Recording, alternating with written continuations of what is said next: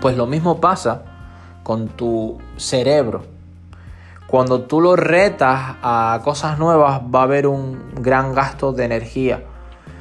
Va a haber miedo, desilusión, fracaso, van a haber conversaciones limitantes, van a haber pensamientos de no puedo hacerlo, no puedo conseguirlo, eh, no sé si saldrá bien. Te vas a empezar a inventar historias y lo que tienes que saber es controlarlas, saber cambiar, no, no parar, porque la mejor radiografía que tienes son tus emociones. Cuando tú te sientes triste es porque estás pensando cosas tristes. Cuando tú te sientes alegre es porque tú estás pensando cosas alegres. Esa es la, la radiografía que tienes para sentir es por medio de tus emociones, es, el mejor baremo que puedes tener.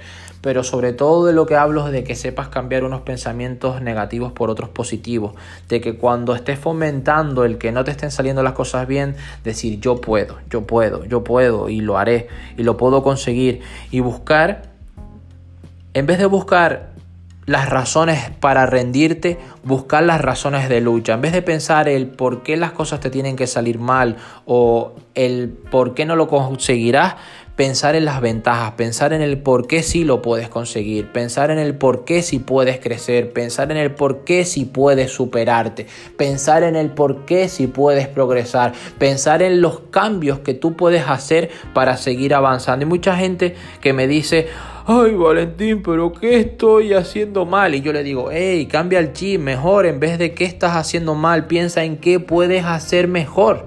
Es decir, cambia el por qué a mí o el qué estoy haciendo mal, por qué puedo hacer mejor. Así es como se gana y así es como se conquistan tus metas, tus sueños, tus objetivos, tus anhelos.